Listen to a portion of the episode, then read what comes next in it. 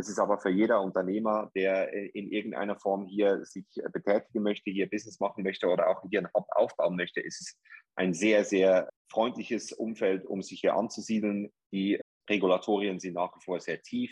Wir können innerhalb von äh, einem Monat äh, kriegen wir normalerweise eigentlich alles hin mit Visum, mit Business-Lizenz, mit, mit, mit, Office. Und wenn man auch hier lebt, dann ist es einfach, dann merkt man einfach auch, dass, dass da ein, ein, ein Drive ist, wo man sehr selten findet.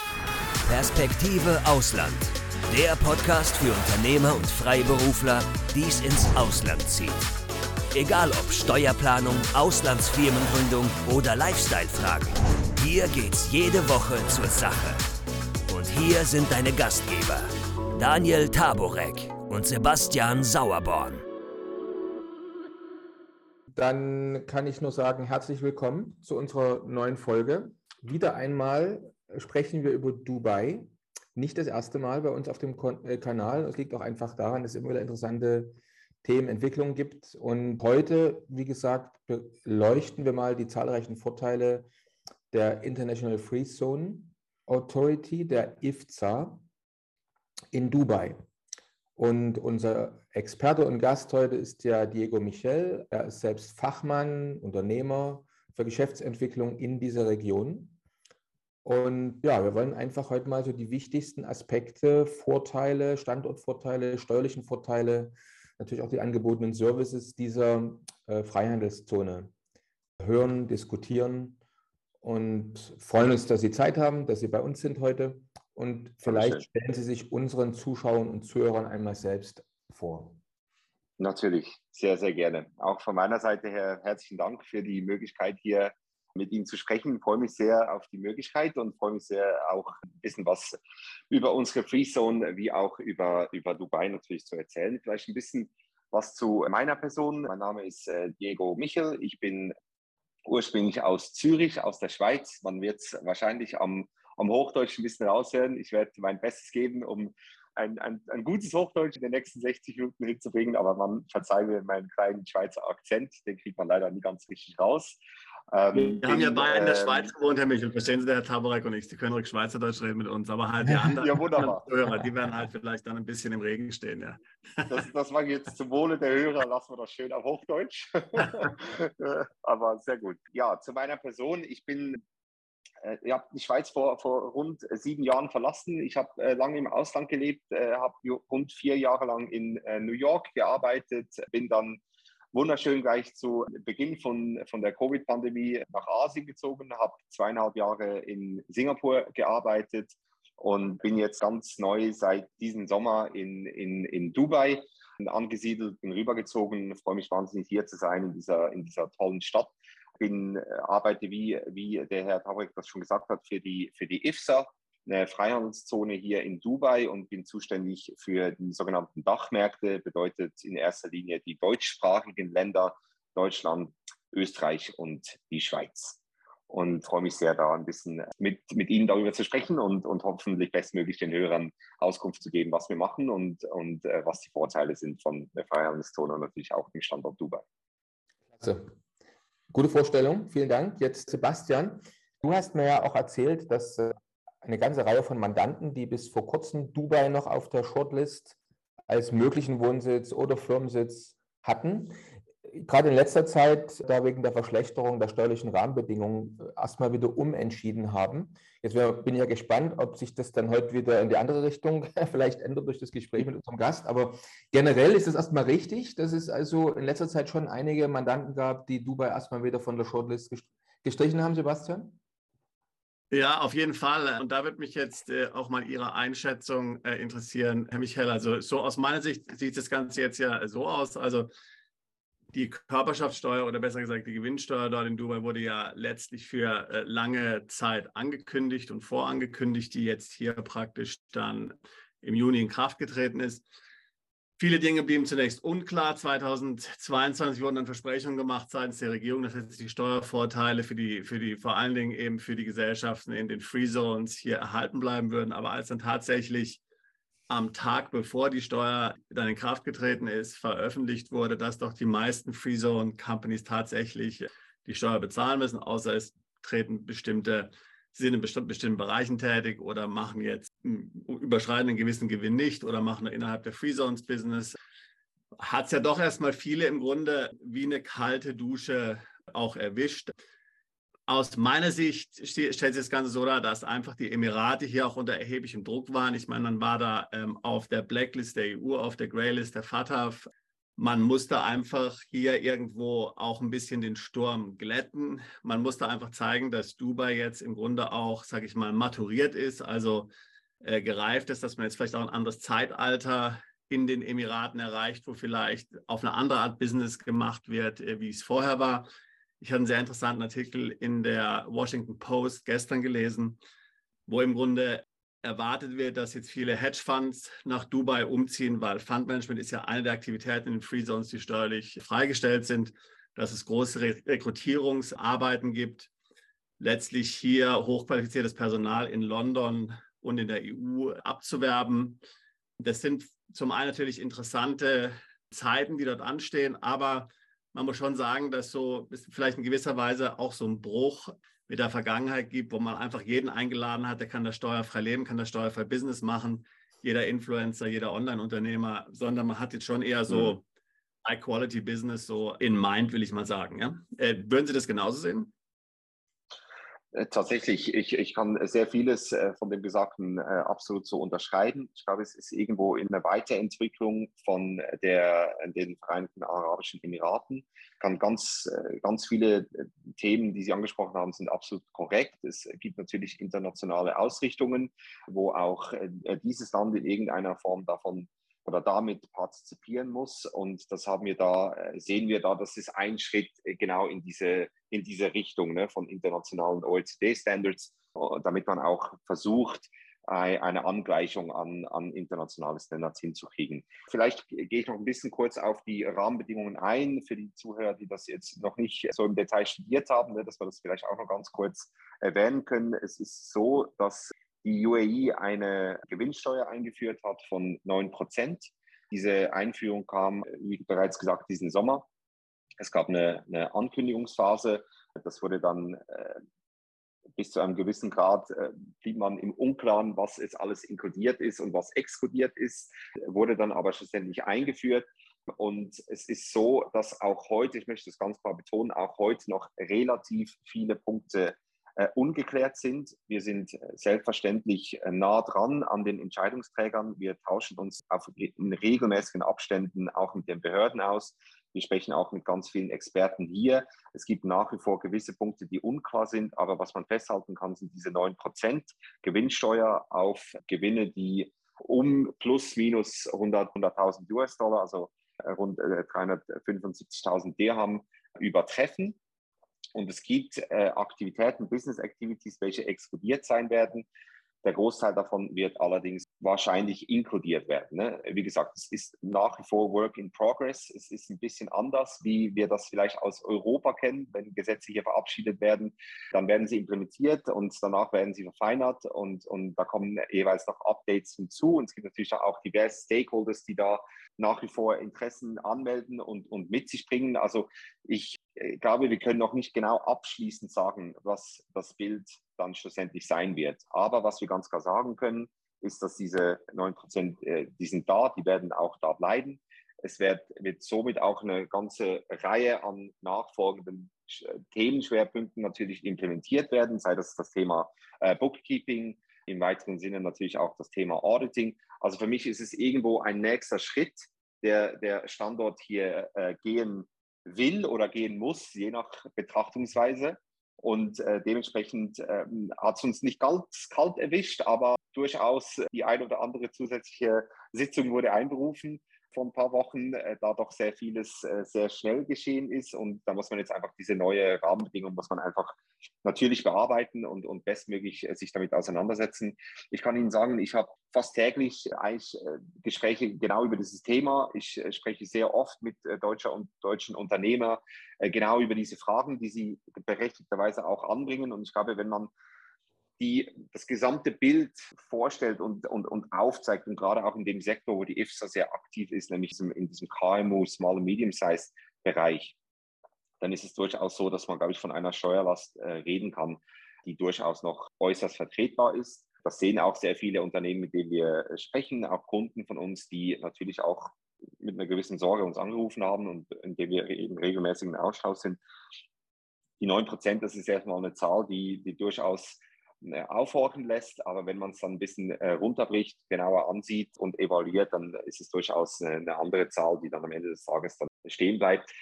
Trotzdem ist es eine Veränderung. Diese Veränderung ist natürlich relevant für den Markt, es ist relevant für, für die Industrie.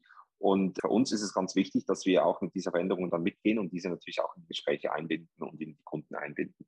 Ich kann aber mit Freude sagen, dass wir eigentlich nicht viele Kunden bis anhin verloren haben. Es ist einfach beratungsintensiver geworden. Natürlich ist es auch von uns äh, ganz relevant, dass wir diese Themen auch besprechen, die Updates regelmäßig durchgeben und auch unsere Interessen natürlich auch stark vertreten dann gegenüber Behörden und genau solchen Prozessen, die jetzt im Gange sind, um dieses Gesetz zu verfeinern und die Thematiken dann auch durchzugehen.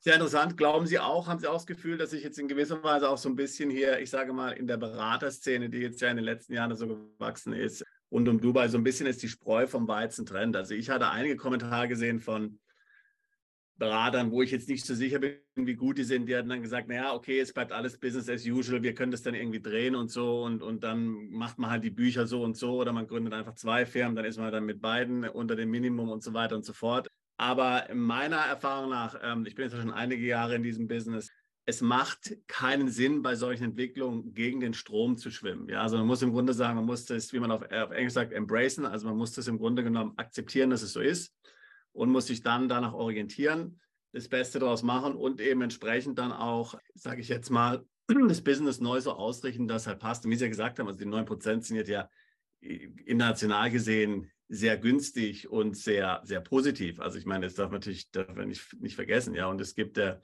großzügige Sonderregelungen und so weiter. Jeder, der dort wohnt und selbstständig ist, muss ja, glaube ich, bis zu umgerechnet ungefähr eine Million Euro sowieso äh, keine Steuern bezahlen, wie dem auch sei. Ja? Also das heißt, es gibt schon ja viele, viele positive ähm, Ausnahmen auch. Also mhm. sicherlich nicht kein Grund, Panik zu kriegen. Aber man muss, glaube ich, schon letztlich hier diese Neuentwicklung, die das Land macht, ja, schon irgendwo auch akzeptieren und dann auch ähm, sich zu eigen machen, sagen, okay, ich will da gerne dabei sein und jetzt gehen wir halt in eine neue Phase rein. Ja, äh, auch das äh, kann ich absolut äh, so unterschreiben. Ich glaube, es wird in, in vielleicht auch die, um, um die, an, die, die ursprüngliche Frage nochmal äh, anzugehen, ich glaube, es wird eine gewisse Reinigung geben im Markt. Die Beratungsaufwände werden auf jeden Fall intensiver. Äh, dementsprechend äh, wird auch natürlich die Qualität, äh, muss natürlich da mitgehen, das ist ganz klar. Und ich glaube, dass da jeder, der in irgendeiner Form beratend Unternehmen unterstützt, welche diesen Schritt machen möchten, auf jeden Fall da eine, da ist natürlich eine Selbstverantwortung da, dass man sich intensiv mit dem Thema auseinandersetzt. Die IFSA bietet hier unterschiedliche Möglichkeiten an, da können wir vielleicht später noch mal ein bisschen drauf eingehen, wie wir auch unsere Partner unterstützen weltweit. Ähm, aber natürlich ist es so, dass es, äh, wie gesagt, ein, ein gewisses Erwachsenwerden äh, findet statt in, in, in der ganzen Industrie. Und ob da jeder mitziehen wird oder nicht, äh, das kann ich Stand heute noch nicht beurteilen. Da ist es noch ein bisschen zu früh dafür. Aber auf jeden Fall ist es sicherlich so, dass die Qualität steigern wird äh, oder muss sich auch steigern und dementsprechend auch die Anforderungen an, an, an, dieses, an diese Industrie und an dieses Business und natürlich auch an uns als, als Freezone. Ne?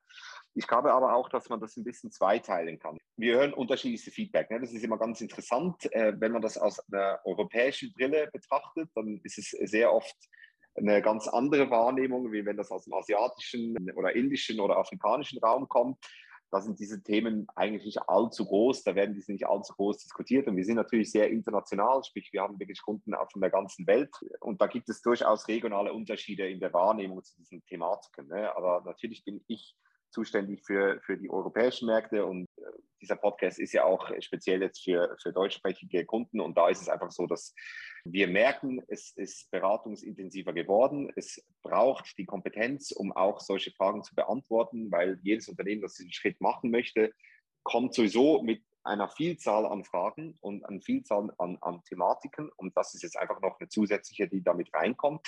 Und ich möchte nochmal darauf hinweisen, ich glaube, einer der großen Themen, die wir neben dem Steuersatz diskutieren, sind natürlich auch die Themen von Proper Bookkeeping, Auditing und so weiter und so fort. Ne? Das ist etwas, was damit ja auch einhergeht und dementsprechend auch da viele Fragen dazu sind, aber auch mögliche neue Geschäftsfelder, äh, die interessant sind, wenn man diese Services dann auch äh, anbieten kann. Und auch da wiederum versuchen wir Lösungen zu bieten. Also ich glaube, auch in jeder Veränderung liegt auch eine große Chance, sofern man diese auch anerkennt und, äh, und dann auch sich nutzen tut. Ne? Also auch da wieder, kann man vielleicht später noch mal ein bisschen drauf, aber wir versuchen sofort auf dieses sehr schnelllebige Umfeld hier, dieses Business-Umfeld, das wirklich sehr, sehr schnelllebig ist, äh, einfach uns stets äh, drauf neu einzustellen und, und äh, den Kunden nach vor den bestmöglichen Service zu bieten. Ja, klasse. Dann, wenn wir jetzt nochmal direkt vielleicht auch auf die If-Sites ähm, zu sprechen kommen. Äh, unter dem ganzen Kontext, der jetzt hier schon angerissen wurde, also auch gerade den steuerlichen Veränderungen der, der Situation, so gewisse Anreize oder auch vielleicht abgeschwächte Anreize äh, für Dubai als Standort. Was ist jetzt der besondere Reiz oder der Vorteil, wenn ich jetzt mit, mein, mit meinem Unternehmen, mit meiner Geschäftsidee zu Ihnen komme? Hm.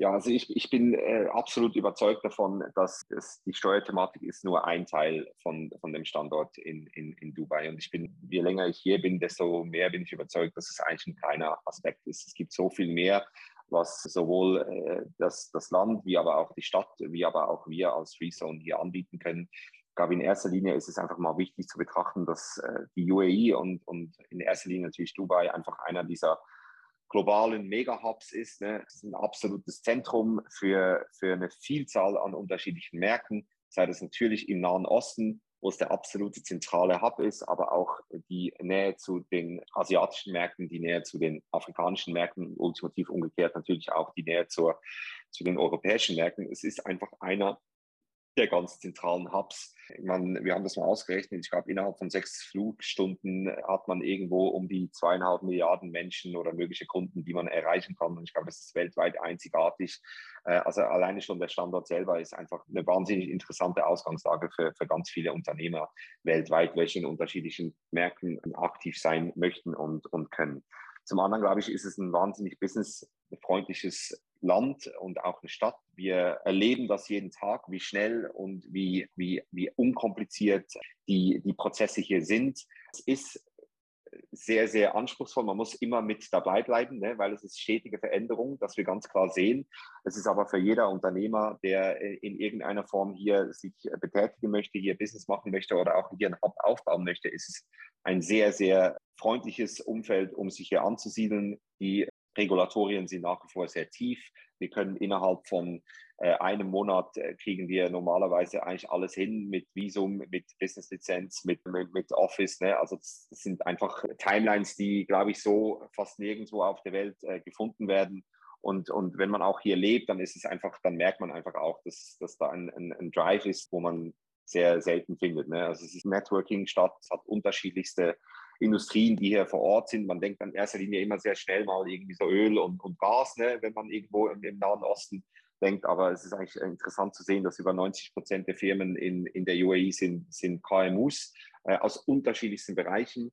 Und äh, sofort, sofort, wenn irgendwo neue Trends entwickelt werden, erarbeitet die UAE auch Rahmenbedingungen, damit diese Trends auch bei uns sind. Es gibt sehr viele äh, Startups, es gibt sehr viele junge Unternehmen, die zu uns kommen. Also es ist einfach ein interessantes, eine interessante Plattform, um sich hier zu, zu positionieren. Und das sehen wir natürlich auch ganz klar in, in, unserem, in unserer täglichen Arbeit, ne? dass wir unterschiedlichste Anfragen haben von, von diversen Industrien aus diversen Märkten und diversen Ländern auch. Also ich glaube, der Dubai-Standort per se, ich kann das nicht äh, hoch genug halten, das ist, glaube ich, einer der interessantesten Standorte weltweit, wenn man sein Business erweitern möchte und wenn man diese Märkte erschließen möchte. Und zum anderen ist es auch so, dass wir natürlich uns genau auf diese Rolle aus, ausgerichtet haben ne? und versuchen genau solche Bedürfnisse bestmöglich abzudecken, unkompliziert, schnell, vereinfachte Lösungen anzubieten ohne große Bürokratie, ohne große äh, regulatorische Hindernisse diese Möglichkeit zu entwickeln, sodass der Unternehmen sich nicht allzu lange mit der Gründung äh, befassen muss, sondern relativ schnell eigentlich loslegen kann und, und seine ja, Arbeit macht. Jetzt muss ich auch nochmal nachhaken, wenn wir jetzt äh, das gerade für unsere Zuschauer und Zuhörer nochmal äh, plastisch machen. Also wir reden jetzt hier von dem Unterschied, ich kann ja normal in Dubai ein Unternehmen gründen, kann meinen Wohnsitz, mhm. und Unternehmenssitz in, in Dubai nehmen. Vielleicht können Sie nochmal für unsere Zuschauer und Zuhörer besonders eben hervorheben, weil wir sprechen jetzt hier über die IFZA. äh, was das jetzt genau ist und was Sie jetzt darüber hinaus für Vorteile bieten. Also warum komme ich zu Ihnen und mache es nicht anders außerhalb? Ich denke, das müssen wir jetzt nochmal ganz klar rausstellen, bitte. Auf jeden Fall, sehr, sehr gerne sogar. Das ist eine sehr gute und sehr wichtige und relevante Frage. Ne? Also es gibt Vielleicht ganz kurz, äh, gehen wir noch mal einen Schritt zurück. Was ist eigentlich eine Freihandelszone? Dass, dass wir vielleicht das auch noch geklärt haben.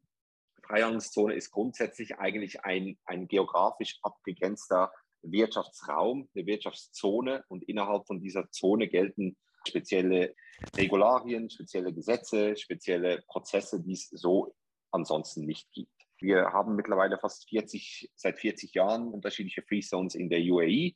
Das gibt es nicht nur hier in den, in den Emiraten, sondern auch in anderen Ländern in, im Nahen Osten. Die IFSA ist eine relativ junge Free Zone. Uns, uns gibt es seit etwa fünf Jahren. Seit drei Jahren sind wir äh, in, in Silicon Oasis, etwa 15 Minuten vom, vom Dubai Downtown entfernt, also vom weltbekannten Burj Khalifa ist es eigentlich äh, wirklich eine kurze Taxifahrt, ne, wo, wir, wo wir davon entfernt sind. Und was wir bei uns haben, sind, sind glaube ich, zwei ganz große Vorteile. Zum einen ist es so, dass man dass es keine Beschränkung gibt, was ausländisches Eigentum anbelangt. Sprich, man ist zu 100 Prozent Eigentümer seines Unternehmens. Es gibt also keinen lokalen Investor, der noch in irgendeiner Form dazustoßen muss. Zum anderen ist es auch so, dass es keine Beschränkungen gibt, wenn es um irgendwelche Rückführung von Kapitalen oder Gewinnen geht. Das bedeutet, es ist wirklich in, in, im, im, im Eigentum des Unternehmers angedacht. Das ist mal die ganz grundsätzliche Idee. Ne? Jetzt vielleicht ein bisschen spezifischer, was die IFSA macht. Der Name sagt schon, wie Sie das an, anfangs erwähnt haben, das I steht für International und das ist ganz klar unsere, unsere Ausrichtung. Wir haben ganz starke Ausrichtung auf die internationalen Märkte. Äh, bedeutet, wir suchen Leute, die ganz konkret aus den jeweiligen Märkten kommen, die Sprache sprechen zum einen, die Kultur, die, das, die Unternehmenskultur gut verstehen und somit auch bestmöglich beraten. Also ich bin Teil des internationalen Teams. Wie gesagt, ich bin aus der Schweiz, meine Teamkollegen sind in erster Linie aus Deutschland. Wir, wir, sind ein deutsch geführtes Unternehmen, bedeutet, wir haben das ganze Management, das auch deutsch ist. Aber ich habe auch Kollegen, die sind aus Russland, die den russischen Markt betreuen. Ich habe Kollegen, die sind aus China, die betreuen den chinesischen Markt. Ich habe Kollegen aus Südamerika, die, die betreuen die spanisch sprechenden Märkte. Also wir versuchen ganz klar in diese, dieses lokale Verständnis äh, damit mit reinzubringen und dieses International voranzubringen. Ne? Und ich glaube, das ist ein großer Vorteil. Wenn, wenn ich mit Kunden spreche, dann ist es einfach oft so, dass die Sprache ein wichtiger Faktor ist, dass man einfach auf der Muttersprache kommunizieren kann, dass man aber auch sehr gut die lokalen Bedürfnisse versteht, weil jedes Land natürlich andere Anforderungen, andere äh, Regulatorien mit sich bringt und dementsprechend versuchen wir dem auch gerecht zu werden. Ne? Also ich glaube, die, die IFSA selbst, neben anderen Free Zones, die auch sehr tolle Arbeit machen und natürlich auch ihre Rechtsprung haben, wir fokussieren uns auf KMUs in internationalen Märkten, ganz starken Fokus auf, auf Europa, in erster Linie auf äh, die Dachmärkte, aber natürlich auch auf, auf andere äh, interessante, zielgerichtete Märkte. So, jetzt vielleicht nochmal, wer sich das jetzt noch nicht so richtig vorstellen kann, wer noch nie in einer Free, Free Zone sozusagen ein Unternehmen gegründet hat und so weiter und so fort. Äh, vielleicht können Sie mal ganz kurz beschreiben, den Zuschauern und Zuhörern, wie kann man sich das direkt bei Ihnen vor Ort vorstellen? Ist das eine, eine gated äh, Fläche, wo mit irgendwie mit einem großen Zaun drumherum, wo man irgendwo dann so Schlagbaum geht hoch und man geht rein? Gibt es dort vielleicht auch ein eigenes Zolllager? Es gibt ja jetzt äh, Freihandelszonen, die sich zum Beispiel besonders hervortun, indem sie eine besonders beschleunigte Zollabwicklung haben. Das heißt, man bekommt die Ware viel, viel schneller vielleicht in die Zone rein oder wieder raus und so weiter und so fort. Also was bieten Sie da vielleicht für Vorteile gegenüber anderen Free Zones oder generell, wie kann man sich das bei Ihnen vorstellen, wenn ich mich dafür entscheide, nicht außerhalb, sondern bei Ihnen sozusagen ansässig zu werden? Mhm. Mhm. Ja, absolut. Äh, guter Punkt. Also einen Zaun haben wir nicht. Da kommt also jeder rein oder raus, wie er möchte. Das ist dementsprechend äh, offen. Aber es ist natürlich eine geografisch abgegrenzte Region. Das ist korrekt. Wir sind in, in, in Dubai Silicon Oasis, wie, schon erwähnt. Das ist eine Viertel in, in, in Dubai selbst und innerhalb von dieser Zone haben wir ähm, unsere Offices und auch die ganzen Angebote, die wir, die wir anbieten. Ne? Das ist also eine, eine, offene, eine offene Nachbarschaft, wo man, wo man reingehen kann, aber wir operieren darin. Ne? Das Zollthema ist übrigens dasselbe bei uns auch, das habe ich noch vergessen zu erwähnen, das ist natürlich genau dasselbe. Aber ich glaube, was, was vielleicht ein bisschen zum Prozess, ne? dass man das ein bisschen erklären kann.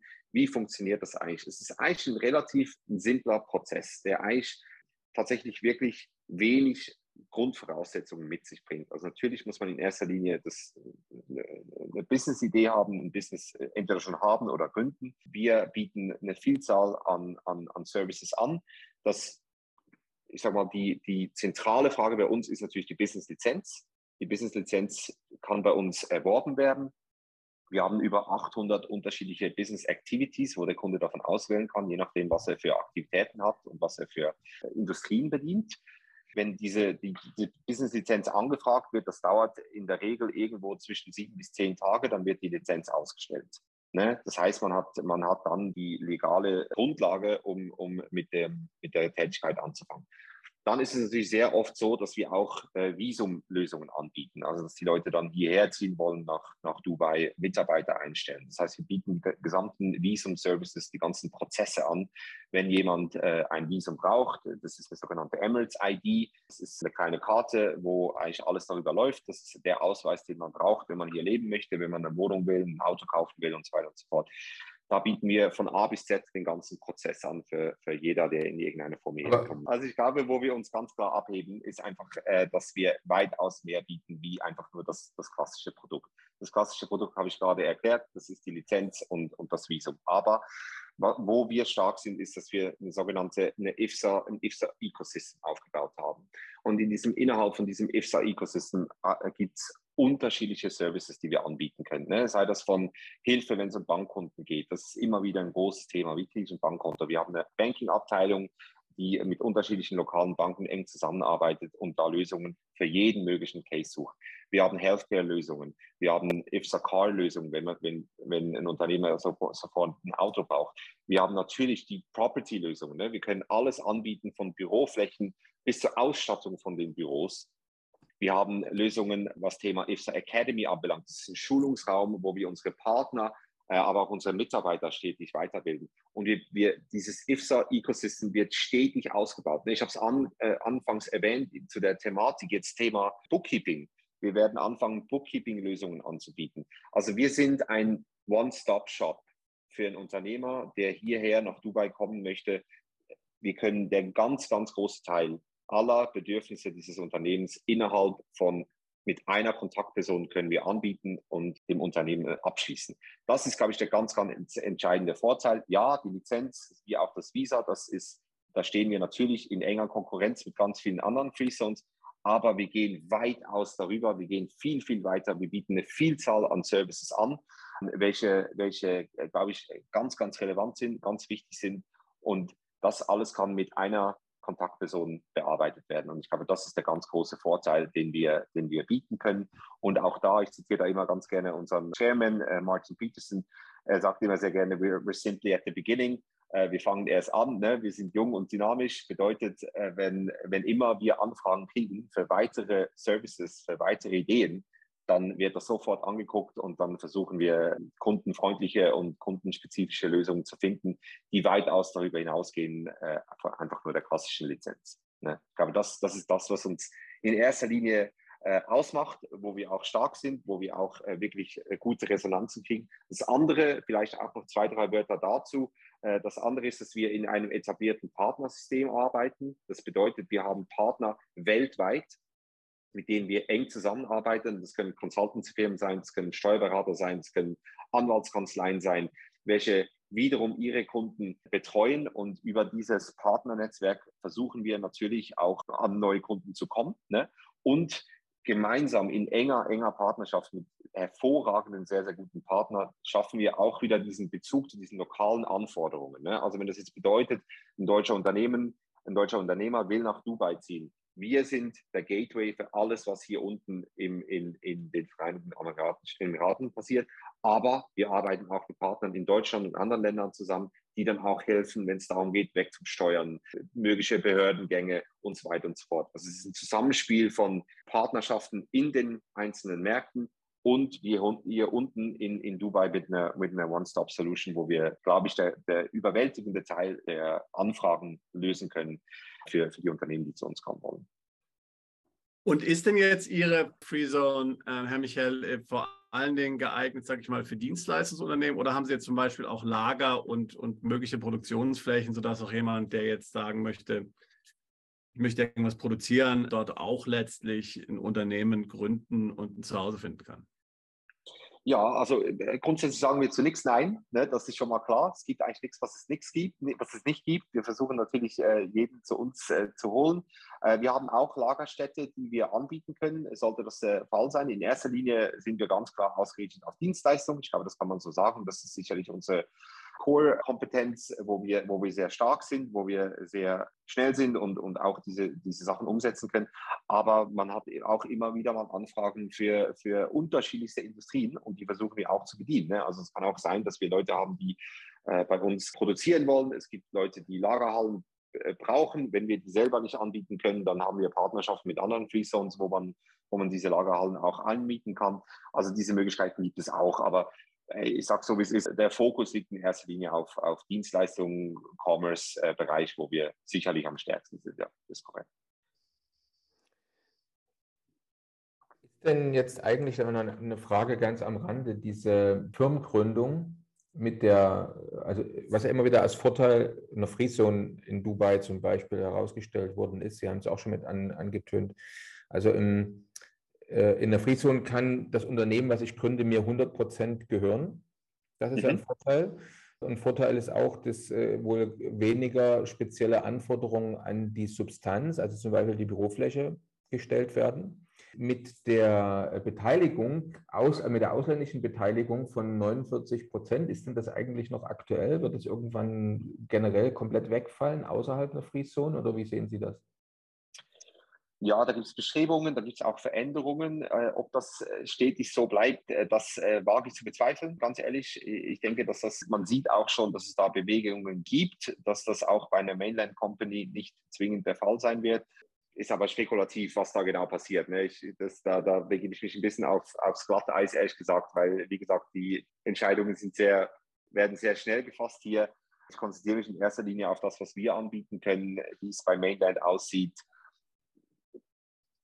wird sich zeigen natürlich, ne, wie diese Entwicklung aussieht. Für uns ist es wichtig, dass wir die, diese 100% Eigentumerschaft, dass wir die bei uns behalten können, ganz klar. Und dass der Unternehmen das, dass der Unternehmen das, das, das Unternehmen auch gehört und äh, Zugang hat zu sämtlichen äh, Aktivitäten, Zugang zu sämtlichen Dokumenten, die notwendig sind. Ich glaube, das ist für uns zentral, wie das weitergeht und was da für neue Bestimmungen kommen. Das ist ein bisschen spekulativ, aber ich denke mal, es wird wahrscheinlich irgendwann auch darauf herauslaufen, dass eine Eigentümerschaft zu 100 Prozent auch bei Mainland dann möglich sein wird. Ja. Wie viele Unternehmen gibt es denn jetzt in Ihrer, äh, in der IFZA schon? Wie viele Kunden und vielleicht auch wie viele deutsche Unternehmen oder Deutsch, Österreich, Schweiz, also deutschsprachige Unternehmen gibt es denn bei Ihnen schon? Ja, ja, das ist eine sehr gute Frage. Ich glaube, wir sind jetzt mittlerweile bei 23.000 Lizenzen, die wir ausgestellt haben in den letzten drei Jahren sprich 23.000 Unternehmer, die zu uns gekommen sind. Wir haben eine sehr, sehr hohe Renewal Rate. Das ist natürlich etwas, was uns auch sehr freut. Bedeutet, dass wenn eine Lizenz wieder äh, erneuert werden muss, dann ist das zu einem ganz, ganz äh, großen Teil findet das auch statt. Aber das spricht auch für uns und es spricht natürlich auch für den Standort Dubai. Es gibt natürlich viele, die sagen, ich mache mal eine Lizenz für ein Jahr äh, dann gucke ich mal, wie sich das entwickelt und will da nicht allzu große Risiken eingehen und werde danach entscheiden, ob ich das weiterführen werde oder nicht. Ne? Ist also ein sehr hoher Anteil. Deutschland äh, oder Dach ganz allgemein, äh, ich glaube, die letzten neuesten Zahlen hätte ich jetzt nicht. Das ist natürlich noch, noch nicht der überwältigende Teil, aber wir sehen da schon durchaus äh, jeden Monat, ähm, ja, ich denke jetzt mal so um die 50 bis 100 Anmeldungen, die wir auch mit deutschsprachigen Kunden haben. Das freut uns natürlich enorm. Und äh, was wir auch sehen, und das ist, glaube ich, eigentlich fast wichtiger, ist, dass die Nachfrage nur in eine Richtung geht und, und zwar nach oben. Ne? Und deswegen ist es auch ein Markt, wo wir glauben, dass einfach sehr viel Potenzial in den nächsten äh, Monaten und Jahren auch da ist und dementsprechend auch den Fokus auf, auf diese Märkte. Mhm.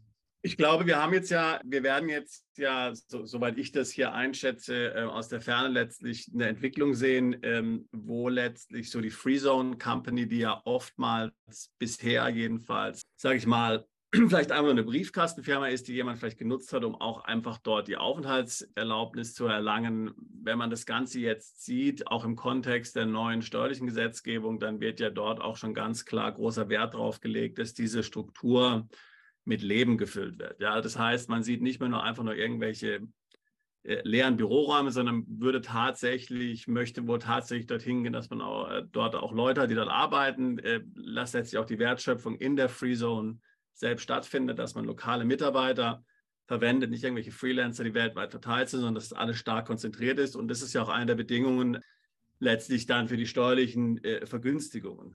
Einer der Vorteile äh, von Dubai äh, ist ja doch, dass Dubai ja tatsächlich eine hohe Lebensqualität bietet, um auch dort zu leben äh, und ja auch Wohnraum bietet, um dort zu leben. Äh, aber ist es auch realistisch, sage ich mal, wenn ich jetzt sage, ich will jetzt ein Team aufbauen von Mitarbeitern, die verdienen jetzt sicher alle unbedingt ein sehr hohes Gehalt. Ist es da auch möglich, bezahlbaren Wohnraum in Dubai zu finden, sodass man hier sagen kann, realistisch, entweder ich werde dort einige Mitarbeiter hinschicken oder dort halt anderweitig jemanden rekrutieren?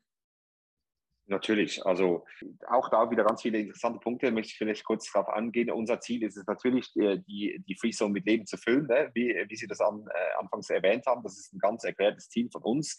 Wir arbeiten sehr eng mit unseren äh, Kunden und mit unseren Lizenznehmern zusammen. Wir veranstalten unterschiedliche Events. Wir versuchen äh, das, das Thema Netzwerking, also Networking stärker aufzubauen, dass auch diese Kunden sich untereinander vernetzen können, dass da auch Möglichkeiten gibt, um neue Businessmöglichkeiten zu garantieren.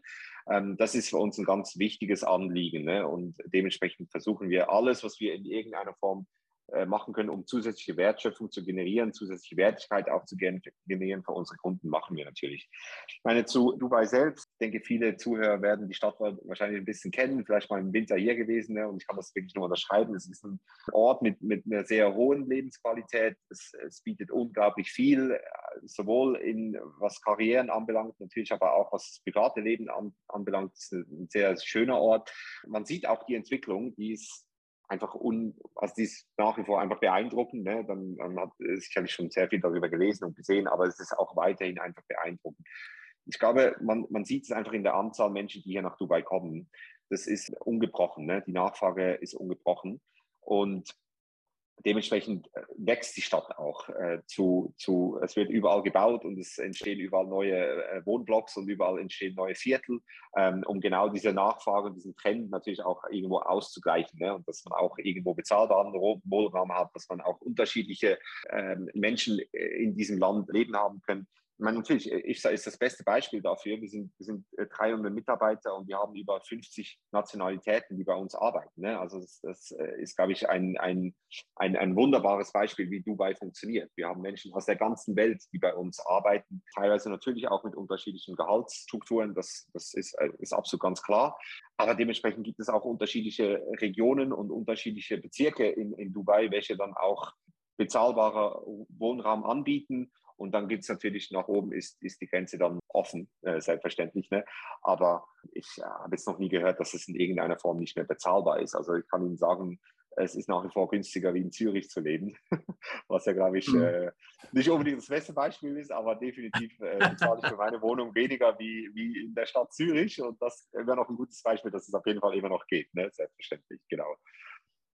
Und das ist ja auch ein wichtiger Punkt. Also ich glaube, die, die Lebensqualität darf man nicht unterschätzen. Und das, das höre ich auch äh, von meinen Mandanten. Ja, ich meine, äh, die, die Mandanten zum Beispiel, die jetzt auch schon zum Teil in Dubai sind, die dann auch dort bleiben wollen, Steuer hin oder her, die sagen, na okay, gut, okay, ich meine, vielleicht kann ich auch in Europa, finde ich irgendwelche Länder, wo man jetzt wenig Steuern bezahlt, was weiß ich, Zypern oder Malta oder so. Und ich meine, ich kenne Malta, ich habe da auch mal selbst gewohnt. Ja, ist natürlich komplett ja. anders als Dubai. Ja, also ich ja. meine, Dubai ist wirklich also da muss man schon, damit man sich auf Zypern da oder, oder Malta dann sich wohlfühlt, da muss man schon natürlich, ist das schon was anderes. als ist so eine, so eine moderne Großstadt, die alle die Möglichkeiten bietet, die Dubai bietet, im Sinne jetzt von, von, von Shopping, von, von Lifestyle, von Freizeit, Restaurants und so weiter und so fort. Ja, das muss man schon ganz klar sagen. Ja, das ist halt einfach schwierig irgendwo anders zu finden, gerade in diesem steuergünstigen Bereich. Gut, man kann zum Beispiel noch sagen, weiß ich, Singapur oder so, aber Singapur ist wahnsinnig schwierig mit Visum dort reinzukommen. Auch natürlich ganz erheblich teuer und so. Also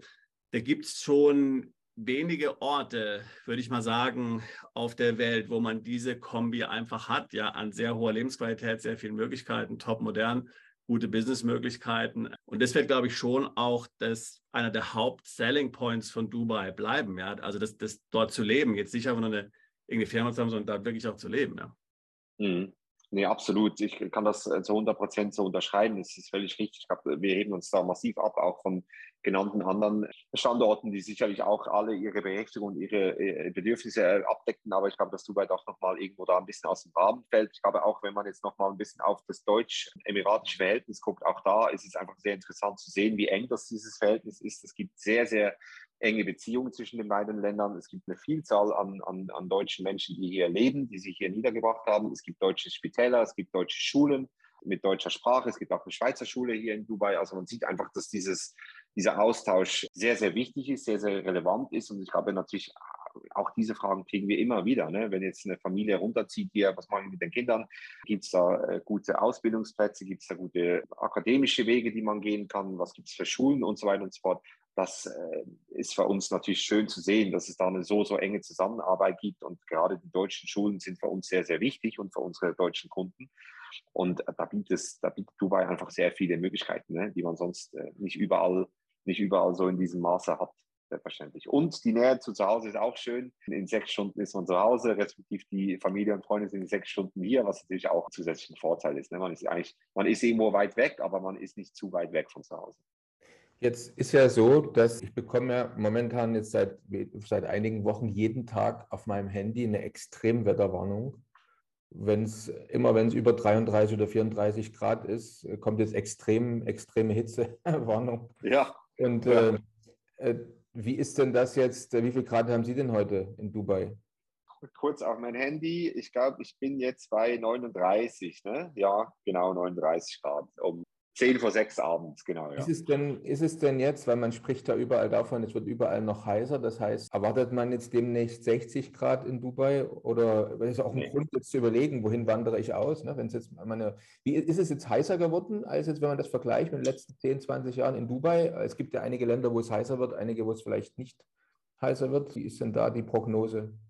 Ja, also ich glaube, es, also glaube, mit einem Satz kann man es beantworten. Es ist heiß, das ist überhaupt keine Frage. Ne? 14 Grad, das ist einfach, äh, das ist nicht, das kann man nicht debattieren. Es ist sehr heiß. Gott sei Dank gibt es hier Klimaanlagen, die man benutzen kann in, in Büroräumen und Hotels und Restaurants und so weiter und so fort. Aber der Sommer ist natürlich heiß, aber ich, also die letzten 25 Jahre könnte ich nicht äh, genau die Klimatabellen sagen. Ich glaube aber, äh, dass es da keine allzu großen Veränderungen gibt. Man man hat mir gesagt, dass ich hergekommen bin, ich komme eigentlich zur schlechtesten Zeit. Ne? Im Sommer ist es einfach, da gibt es drei Monate, die sind sehr anstrengend, die sind sehr heiß. Ich nehme das natürlich auch so wahr. Trotzdem ist es immer noch absolut lebenswert. Man kann äh, diverse Sachen machen. Natürlich, äh, der Herr Sauerborn hat es vorher schon angesprochen, es gibt sehr, sehr viele äh, Freizeitgestaltungsmöglichkeiten. Und dann äh, haben wir acht Monate ab, ab Oktober bis irgendwo April, Mai ne? einfach die wunderschönen, trockenen äh, warmen äh, Winter und das ist natürlich wirklich traumhaft. Also ich glaube, heißer wird es nicht, 60 Grad, also ich, ich gehe nicht davon aus. Äh, natürlich gibt es Tage, die, die eher äh, dann noch mal ein bisschen heißer sind, aber äh, ich kann Ihnen sagen, irgendwann spielt es auch keine Rolle mehr, ob es jetzt 42 oder 45 oder 40 ist es ist dann einfach irgendwann heiß. Das ist einfach, das ist dann einfach äh, genauso. Die ja, Wetterwarnung spielt es dann eher Rolle, ob die Temperatur sich weltweit 1,8 Grad erhöht. Ja, ich meine, es ist eher 42 oder 44, ist auch egal. Ja. Ja, hier irgendwann ist dann nicht mehr so entscheidend, genau, ja.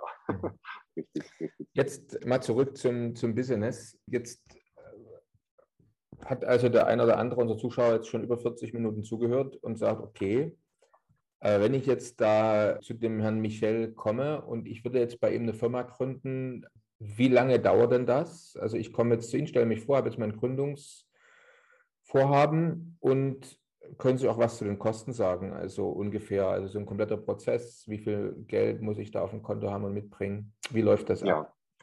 Ja, äh, sehr gerne. Äh, gute Frage. Also ich glaube, es ist sehr äh, spezifisch auf den Kunden ausgerichtet, ne? natürlich. Ne? Deswegen es gibt keine generellen Antworten diesbezüglich. Ich kann vielleicht einfach mal so ein bisschen die klassischen Anfragen beantworten und auch die Prozesse diesbezüglich. Ich würde sagen, eine Lizenz äh, die kriegen wir innerhalb von sieben bis 14 Tagen hin. Ein Visa kriegen wir ebenfalls innerhalb von sieben bis, bis 21 Tagen hin. Also innerhalb von drei Wochen sind die notwendigen Dokumente normalerweise hier. Läuft das parallel oder läuft das sequenziell, was Sie jetzt gesagt haben? Oder heißt das, innerhalb von 21 Tagen habe ich alles oder muss erst die Lizenz beantragt werden und dann das Visum? Ja, läuft sowohl als auch. Also wir, wir, äh, normalerweise ist es so, dass sowohl Lizenz wie auch Visum angefragt wird. Lizenz ist normalerweise schneller. Visum muss natürlich noch über diverse äh, Behördengänge gehen. Äh, grundsätzlich versuchen wir aber alle notwendigen Informationen gleich zu Beginn abzufragen, damit wir sofort mit allen möglichen Services und, und Produkten loslegen können. Ne? Also wie gesagt, ungefähre Zeit, drei Wochen, innerhalb von drei Wochen kriegen wir es normalerweise hin. Es gibt natürlich Ausnahmen. Ich sage jetzt mal, es gibt gewisse Pass Pässe, die eher komplexer sind und eher schwieriger sind. Gerade aber jetzt der Europäischen Union ist es normalerweise so, dass alles relativ schnell geht und relativ unkompliziert ist. Also jetzt Deutsche, Schweizer, Österreicher, das äh, dauert normalerweise sehr, sehr schnell. Der Kunde muss selber nicht vor Ort sein. Das heißt, wir können alles über äh, E-Mail, Telefon, äh, Teams, Zoom operieren und machen. Das Einzige, was gemacht werden muss, ist, wenn das Visum ausgestellt werden muss, muss er nach Dubai kommen und seine Biometrics da abgeben, also seine Fingerprints und ein Foto machen. Ne? Das, ist das, das ist die einzige der einzige relevante Teil des Prozesses, wo der Kunde physisch hier in Singapur sein muss. Ansonsten kann aber der Kunde das alles auch vom Sofa aus zu Hause machen. Zur Kostenlage, auch da kommt es ein bisschen drauf an, wie viele Visas sind wie viele, wie viele Jahre möchte man die Lizenz haben, braucht man ein, ein Büro noch dazu, gibt es noch Banking-Lösungen und so weiter und so fort. Grundsätzlich ist es so, dass ich sage immer so, Handgelenk mal Pi irgendwo bei 4000 Euro 4.000 bis 5.000 Euro hast du ein Standard-Package, wo du eine Lizenz und ein Visa dabei hast. Lizenz Jahr, genau. Und Richtig, dann äh, wahrscheinlich die Mindestanforderung ist ja mindestens ein virtuelles Office. Das heißt, das müsste dann auch mit im Package drin sein. Nee, ein, ein Office wird, äh, ist, ist Teil der Lizenz. Bis zu fünf Personen kriegst du ein virtuelles Office mit, mit, mit einer PA-Box, also mit einer Adresse. Ab fünf Personen verlangen wir ein, ein, ein Büro. Okay. Jetzt würde mich mal interessieren, ähm, Herr Michael, also wenn Sie jetzt so von deutschsprachigen Markt reden, also Deutschland, Österreich, Schweiz, äh, Liechtenstein, was sind es so für, Sie hatten vorhin schon gesagt, es ist der KMU-Bereich, aber was sind es so für typische Unternehmer, was sind so die Branchen, äh, die jetzt dort tatsächlich nach Dubai kommen, die zu Ihnen kommen und sagen, okay, ich möchte hier gerne ein Unternehmen gründen? Hat sich da irgendetwas geändert, auch, sage ich mal, vor dem Hintergrund der, der jüngsten Entwicklungen? Also vielleicht können Sie mal so ein bisschen auch noch den Zuhörern und Zuschauern ein bisschen so einen, einen Eindruck vermitteln, für welche Branchen jetzt hier vielleicht Ihre Free Zone und Dubai allgemein besonders interessant sind. So, was sind so konkrete Beispiele, die man sich so vorstellen kann? Ich meine, Softwareentwicklungscompany, also oder, oder sowas, oder, oder wo sehen Sie da, oder wo haben Sie auch besonderes, äh, wo haben Sie besonders Augenmerk, auf welche Branchen, was ist besonders interessant? Mhm. Ja, gute, guter Punkt. Also ich glaube, ich muss mich da teilweise ein bisschen zurückhalten mit Datenschutz, ne, was, was ich alles für Namen hier nennen darf, aber ich kann mal so ganz grundsätzlich eine Übersicht geben. Ich glaube wirklich, nochmal, ich habe es ich schon früher im Gespräch erwähnt, wir, wir sind sehr breit aufgestellt im Dienstleistungsbereich. Wir haben wirklich alles Mögliche an Anfragen, auch aus Deutschland. Das kann man definitiv so sagen. Vieles ist in diesem, in diesem KMU-Bereich, wie ich es auch schon erwähnt habe. Ich denke, irgendwo zwischen drei und fünf Personen ist ungefähr der Standard, wo wir äh, Leute haben, die hierher kommen. Die können im Online-Bereich sein, im Trading-Bereich, äh, Consultancy-Bereich, Marketing-Bereich, digitale Entwicklung, ne, äh, Crypto, äh, Blockchain, Technology. Das sind auch wichtige Themen, wo wir immer mal wieder Anfragen haben. Das ist äh, so ein bisschen der Standard. Ne? Dann möchte ich aber auch ganz klar sagen, dass wir vermehrt auch wirklich Anfragen kriegen für deutsche Mittelständler, die hier gerne eine Tochtergesellschaft aufmachen möchten. Und äh, da sind wir natürlich, ich habe das auch bereits erwähnt im Gespräch, dieses Ecosystem ist ein ganz, ganz wichtiger Faktor. Ne? Also wir haben jetzt zum Beispiel gar mit IMAG, großer deutscher Mittelständler, haben wir jetzt Deal abgeschlossen, der jetzt hier mit der IFSAN ein, ein, äh, eine Tochtergesellschaft aufmacht für die Märkte hier in, in GCC. Und das freut uns natürlich enorm und da versuchen wir, wie gesagt, weitaus mehr anzubieten, wie jetzt einfach klassisch Lizenz und, und, und Visa. Also wir sehen einfach auch eine verstärkte Nachfrage von mittelständischen deutschen Unternehmern, um hier in Dubai sich anzusiedeln, aus unterschiedlichsten Gründen. Ne? Mir als, als Schweizer steht mir das nicht zu, äh, über deutsche Politik zu, äh, zu, zu urteilen. Das möchte ich auch unterlassen, aber wir sehen einfach, dass da eine gewisse Nachfrage besteht. In den, in den, und die hat sich in den letzten Monaten eher nochmal verstärkt. Dementsprechend auch freuen wir uns über, über Anfragen von Unternehmern, die auch Tochtergesellschaften hier gründen möchten, die Meerespersonal runterschicken möchten, die auch deutsches Personal runterschicken möchten, ähm, Büroräumlichkeiten suchen und so weiter und so fort. Es ist eine wirklich breite, sehr breite Palette von Kleinstunternehmen bis hin zu, zu Mittelständler, die mittlerweile bei uns Anfragen stellen und Interesse haben, zu uns, zu uns zu kommen. Ist auch so, dass wir das Team dementsprechend auch aufbauen. Das kann ich vielleicht auch noch zwei, drei Worte darüber verlieren. Ich war da noch fast alleine vor vier Monaten. Mittlerweile sind wir zu dritt. In zwei Monaten sind wir bereits zu fünf. Also das Team wächst mit der Nachfrage und das ist eigentlich Beweis genug, dass es sehr, sehr große Nachfrage gibt aus, aus dem deutschsprachigen Markt. Ähm, um wir versuchen das bestmöglich abzudecken mit, äh, wie gesagt, deutschen Kollegen oder, oder Kollegen aus dem Dachbereich und äh, deutschsprachig natürlich mit der, mit der Erfahrung, wie die, wie die Märkte funktionieren, was die Anforderungen sind.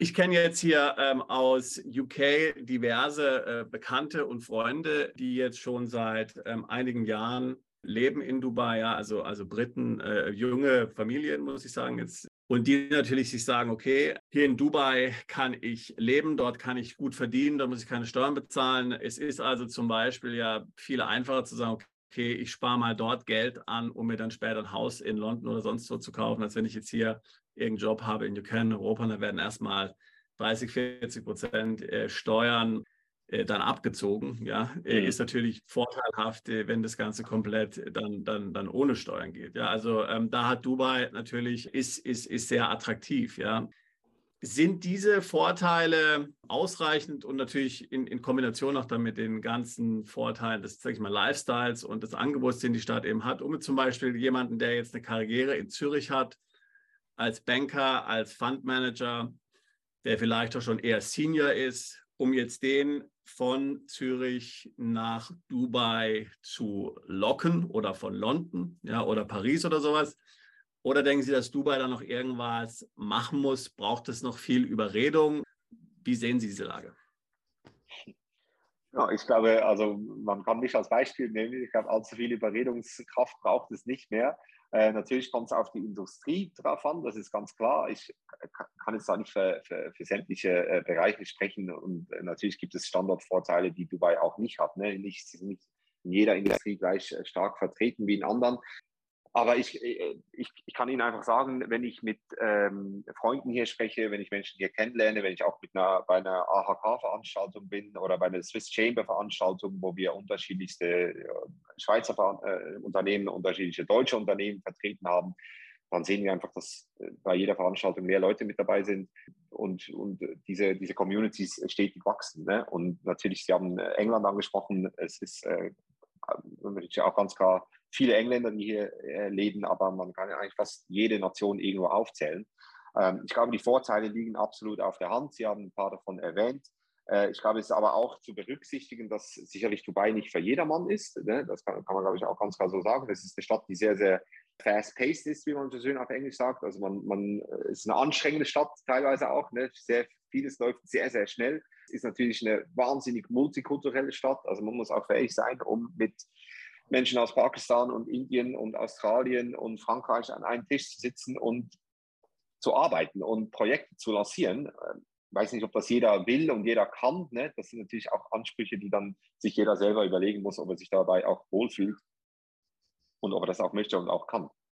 Aber ganz ehrlich, ich glaube, äh, der Standard macht sehr vieles sehr, sehr richtig und äh, das zeigt sich einfach äh, in den Tausenden von Menschen, die hierher kommen und, und hier leben und hier arbeiten und wie gesagt nochmal aus unterschiedlichen Schichten und unterschiedlichen Einkommenskategorien von ganz oben bis natürlich dann auch eher im Entwicklungsbereich. Da findet man tatsächlich wirklich alles und man findet sehr oft auch alles unter einem Dach. Das, das ist natürlich auch etwas so, wenn man in Deutschland oder auch in der Schweiz viele Teilbereiche von Unternehmen aussiedelt und die dann irgendwo in Indien oder in, in Osteuropa hat, ist es halt einfach hier alles im selben Gebäude. Und auch das, auch damit muss man klarkommen und auch diese Anforderungen sind natürlich gegeben. Da muss man sich auch damit einstellen. Und wenn man das aber kann und wenn man das möchte und wenn man in einer sehr schnelllebigen Stadt, sehr turbulenten, sehr schnelllebigen Stadt äh, leben möchte und arbeiten möchte und sich entwickeln möchte mit der Familie, dann glaube ich, gibt es wenig Besseres der Welt zurzeit wie hier in Dubai. Ja, dann, wenn wir mal ein bisschen in die Zukunft schauen, vielleicht, wie sieht es aus in der IFZA? Wie wird die IFZA in ein paar Jahren aussehen? Wie stellen Sie sich das vor? Was, was haben Sie sich selber vorgenommen? Was wird es für neue Services geben? Wo wollen Sie hin? Ja, ja, also Wachstum, Wachstum, Wachstum, ne, das ist ganz klar die, die Richtlinie. Wir werden uns äh, natürlich weiter bewegen. Wir werden hoffentlich das International Business äh, weiterhin ausbauen können.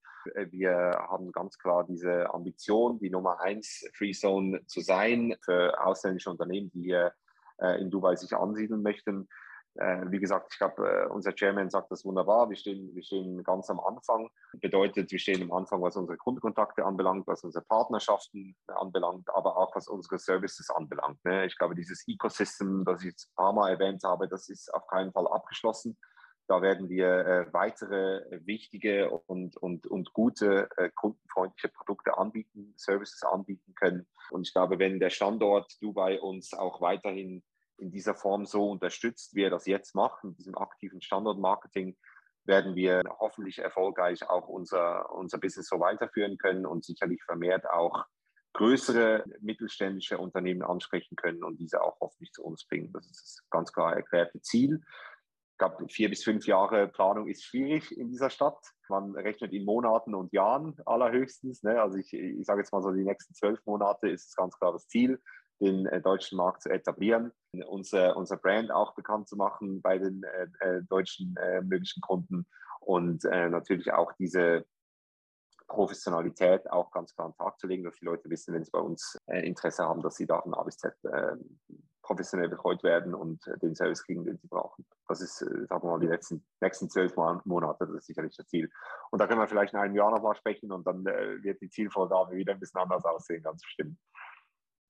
Dubai ist jetzt ja, oder generell die Emirate ist jetzt ja ein Land, was ja von den Krisen der letzten Zeit enorm profitiert hat. Ja, also zum einen mal von Corona also, äh, und, und Covid. Mhm. Wir haben ja letztlich dadurch komplett eine Veränderung in der Arbeitskultur letztlich hier beobachten können. Ja, und wir sind ja dort mehr oder weniger an der Quelle. Also unglaublich, wie viele Leute die vorher jetzt sehr verwurzelt waren in Deutschland, äh, in der Schweiz, in Österreich, auf einmal sagen, okay, ich kann jetzt von überall aus arbeiten. Da gab es ja auch in, in Dubai relativ wenig Restriktionen, da sind ja sowieso dann viele hingegangen. Und natürlich jetzt auch durch die Krise und durch den Krieg in der Ukraine natürlich sehr viele Russen jetzt auch dann nach, nach Dubai umgezogen sind. Ähm, mhm. Gleichzeitig hat ja aber gerade der letzte Punkt auch so ein bisschen zu, sage ich jetzt mal, internationalen Friktionen geführt. Und man sagt ja auch so, dass einer der Gründe, warum es hier diese Eintragung auf dieser Blacklist und Greylist gab, auch ein bisschen daran liegt, dass man hier vielleicht zu offen war, ja, was manche Leute anbelangt, ja, ohne jetzt hier irgendwelche Nationalitäten, Nationalitäten zu nennen. Ähm, äh, sehen Sie das genauso?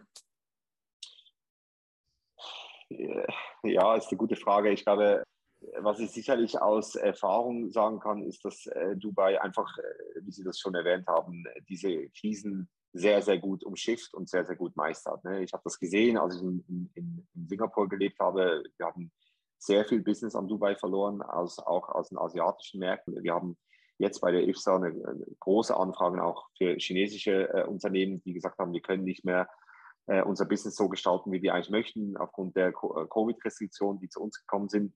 Sie haben den äh, Ukraine-Krieg erwähnt. Natürlich haben wir da, sehen wir auch da eine große Veränderung von Unternehmen, nicht nur aus Russland, sondern auch aus der Ukraine, auch aus Zentralasien, die äh, Dubai als äh, Hub benutzen, weil es einfach äh, sicherer ist und, und effizienter und schneller geht. Also ich glaube, äh, Dubai hat, hat eine Fähigkeit, die diese großen Krisenherde der Welt irgendwo ja, ich will nicht sagen, für sich zu nutzen, aber sicherlich irgendwo das Bestmögliche draus zu machen. Und das hat man gerade in den letzten drei, vier Jahren hat man das immer wieder festgestellt und immer mal wieder sehen können.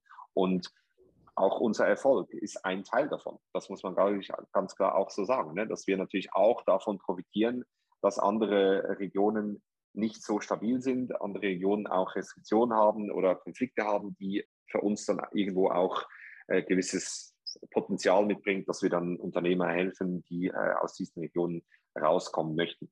Ich meine, zu der, zu der Thematik, wie viele äh, russische Menschen hier in Dubai leben, das äh, ist einfach ein Umstand, den man äh, zu akzeptieren hat als, als Einwohner hier. Ich glaube, da kann sich jeder selber ein Bild dazu machen, ob das gut oder schlecht ist. Ne? Das möchte ich eigentlich so in dieser Form gar nicht kommentieren. Das ist jedem sich selber überlassen. Aber ich glaube, es gibt da Gründe aus unterschiedlichen Perspektiven, das unterschiedlich zu sehen natürlich. Ja gut, die Menschen sind ja, ist ja eine Sache. Ich glaube, es ging auch eher so um, sage ich jetzt mal, in Anführungszeichen Kapitalströme. Ja. Ähm, ja.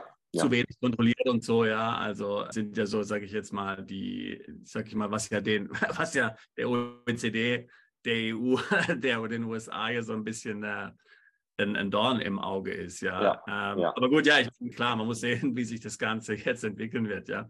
Aber natürlich, ich denke, also meiner, meiner Meinung nach, also und ich meine, man hat es jetzt gesehen hier in der zusätzlichen Compliance, äh, die jetzt hier generell ja kommen wird. Sie hatten vorhin ja mehrfach auch Bookkeeping und so weiter angesprochen. Ja, also eine der Nebenwirkungen der Steuerreform ist ja, dass jetzt alle Unternehmen hier ja letztlich Buchhaltung machen müssen, ja, ähm, Jahresabschlüsse einreichen müssen, Steuererklärung einreichen müssen. Selbst wenn sie keine Steuern bezahlen, müssen sie eine Steuererklärung einreichen. Ja, also ich glaube schon, dass man jetzt hier sehr auch dann in Richtung Transparenz sich hin entwickeln wird und auf internationale Standards achten wird. Das ist sicherlich einer der Gründe.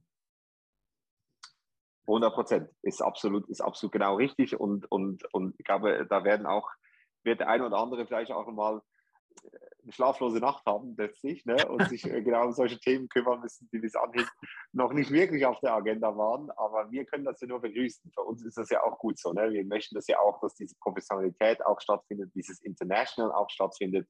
Ich glaube, das hilft uns in, vielleicht kurzfristig gibt es irgendwo eine Delle in den Buchungen, das kann sehr gut sein, aber ich glaube, mittel- bis langfristig ist es einfach für ein Standort wie Dubai mit dieser Größenordnung, und da muss man sich einfach ganz klar von Zypern, Malta, Seychellen irgendwo absetzen. Das ist einfach eine Größenordnung, die wir hier haben, die ist nicht vergleichbar mit, mit anderen ähnlichen Standorten. Und da ist es für uns langfristig der einzige Weg zu gehen. Ne? Also wir unterstützen ja, das auch, dass das alles hier, äh, dass da Prozesse auch implementiert werden, die genau dieses Professionalisieren auch mit sich bringen, weil wir einfach glauben, dass es langfristig nicht anders geht. Ne?